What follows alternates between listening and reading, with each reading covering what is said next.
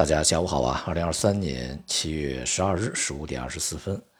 昨天呢公布的我国六月份的金融数据啊，其实结果还是不错的啊。那么一方面呢，这个整体信贷的改善是强于预期的，而从这个分项的数据上来看呢，无论是居民部门还是企业，呃，都是出现了企稳和这个增长的一些这个状态啊，显示呢在前期的一些政策呢已经开始显示它的效果。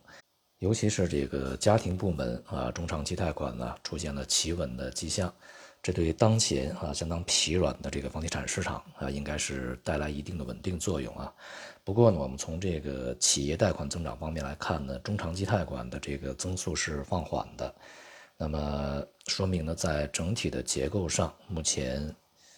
也还不是说特别稳定啊，再加上这个整体的社会融资规模是同比下降啊，由于地方债发行的是非常少啊，所以呢，接下来的数据能否稳定住啊，需要继续观察。尤其是六月份的数据呢，又是在年中啊，整个在这个前期政策落地以后啊，这个在呃就是半年结束啊，而且是二季度结束这样的一个时点，是否有一些呃数据的。呃，在短期之内的放大，我们也需要去继续关注。数据的企稳啊，对市场而言，呃，并不足以带来呃比较实质的支持啊。一方面呢，经济未来增长如何，还要更多的经济数据来去这个呃进行佐证啊。与此同时呢，既然金融数据在二季度啊这个表现还不错，那么在短期之内实行非常宽松的这个进一步啊去扩大的。货币政策的刺激呢，它的必要性就不是特别大啊，所以说对于市场而言呢，在当下是难以带来支撑的。今天呢，这个国内 A 股是指数全面下跌啊，从这个下跌幅度上来看呢，还并不是特别大，但是从个股表现上来看，却是非常惨淡的啊，四千两百多只个股下跌的，并且大多数的跌幅还不小啊，只有不到九百只上涨。显示股市上方的抛压是非常沉重的。目前呢，就是 A 股啊呈现出来一个就是反弹啊相当无力，而上方的抛压非常沉重的一个局面。所以未来呢，震荡下行的这种压力是始终存在。昨天呢，我们在音频里面也谈到啊，就是目前这个市场啊机会并不多啊，有一些这个行业板块还是有一些这个呃它本身的一些这个基本面支持以及它的。阶段性的机会啊，比如说一些上游的资源类的、能源类的一些这个呃板块呢，是值得关注的啊。这些行业板块其实我们从去年到现在啊，一直是这个密切关注的，进行布局的，而且在最近一段时间表现也不错啊。那么在昨天呢，这个深改委也召开了这个第二次会议，在会上呢，习近平主席也做要做了重要的讲话啊。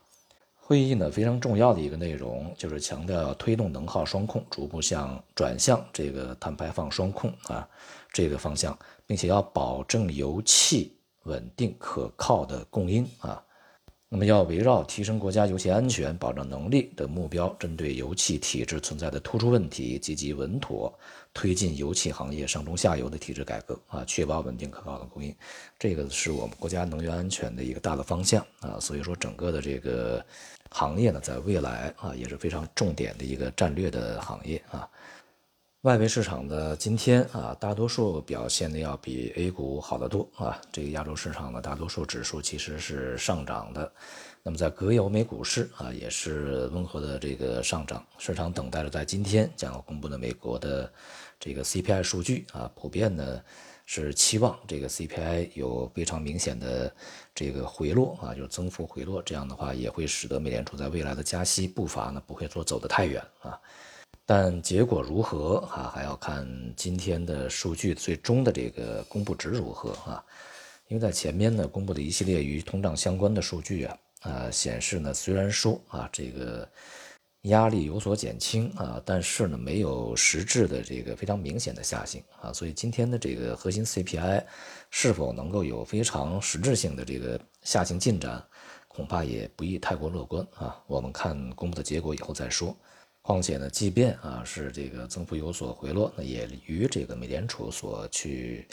呃调控的目标百分之二这个相差是相当远的啊。所以整体而言呢，从全球范围内，资本市场仍然是承压的。